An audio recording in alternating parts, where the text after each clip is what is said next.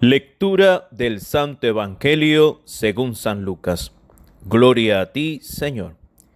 En aquel tiempo Jesús dijo a los fariseos, había un hombre rico que se vestía de púrpura y telas finas y banqueteaba espléndidamente cada día. Y un mendigo llamado Lázaro yacía a la entrada de su casa, cubierto de llagas y ansiando llenarse con las obras que caían de la mesa del rico, y hasta los perros se acercaban a lamerle las llagas. Sucedió pues que murió el mendigo y los ángeles lo llevaron al seno de Abraham. Murió también el rico y lo enterraron. Estaba éste en el lugar del castigo, en medio de tormentos, cuando levantó los ojos y vio a lo lejos a Abraham y a Lázaro junto a él. Entonces gritó, Padre Abraham, ten piedad de mí. Manda a Lázaro que moje en agua la punta de su dedo y me refresque la lengua, porque me torturan estas llamas. Pero Abraham le contestó, Hijo, recuerda que en tu vida recibiste bienes y Lázaro en cambio males.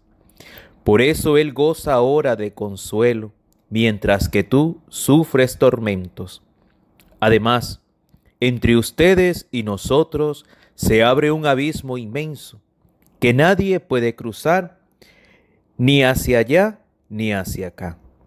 El rico insistió, Te ruego entonces, Padre Abraham, que mandes a Lázaro a mi casa, pues me quedan allá cinco hermanos, para que les advierta y no acaben también ellos en este lugar de tormentos. Abraham le, dijo, tienes a Moisés y a los profetas, que los escuchen. Pero el rico replicó, no, padre Abraham, si un muerto va a decírselo, entonces sí se arrepentirán. Abraham repuso, si no escuchan a Moisés y a los profetas, no harán caso, ni aunque resucite un muerto. Palabra del Señor. Gloria a ti, Señor Jesús. Sean todos bienvenidos a este nuevo encuentro, querida familia.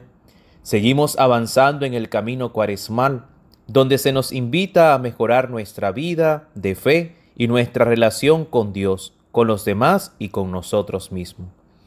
La lectura que hemos escuchado hace referencia a la relación con los demás y la enseñanza de Jesús es clara.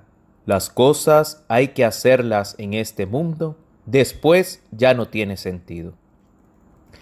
La parábola nos relata rápidamente la vida en este mundo y después de su muerte de dos personajes en realidades distintas, un hombre rico sin nombre y un pobre llamado Lázaro. El rico cuenta la, lectura que banqueteaba espléndidamente. En cambio Lázaro pasaba hambre todos los días y no le permitían comer de lo que tiraban de la mesa del rico.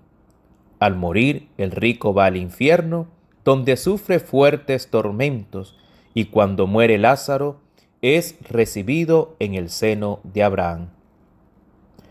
Dos ideas surgen de este texto.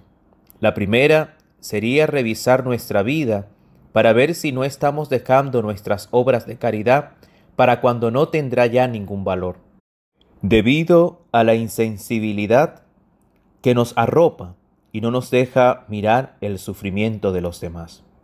Y esto porque en el mundo en el que vivimos, quizás como este hombre rico, no nos damos cuenta de cuánta miseria está a nuestro alrededor y nos quedamos mirando solo nuestra realidad pensando que nuestros problemas son mayores.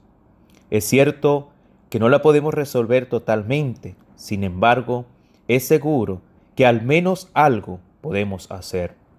El compartir algo de comer con el indigente, el saludar al que pasa frente de ti, el darle una palabra de aliento al que sufre, entre otras cosas. La segunda idea es pensar en nuestras propias familias. ¿Están ellas viviendo de acuerdo a la palabra de Dios? El hombre rico del Evangelio se preocupó de su familia cuando ya nada podía hacer y se da cuenta muy tarde. Querida familia, hoy es el momento de hacer algo, enviar la lectura del Evangelio, invitarlos a la iglesia, regalar un buen libro, pero sobre todo dar testimonio de la misericordia de Dios.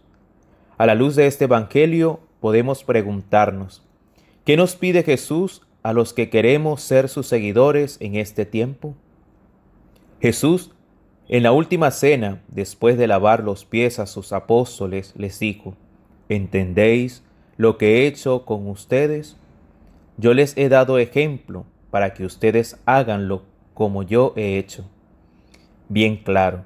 Tenemos que vivir como Él vivió, entregar nuestra vida como Él la entregó. Familia, que nuestra vida agitada no nos haga perder de vista al hermano, sobre todo al necesitado. Vamos a pedirle la intercesión de nuestra Madre, la Virgen María, para que nos ayude a decir sí a una vida en santidad desde la misericordia. Que Dios les bendiga en el nombre del Padre, del Hijo y del Espíritu Santo. Amén. Que todos tengan un santo y lindo día.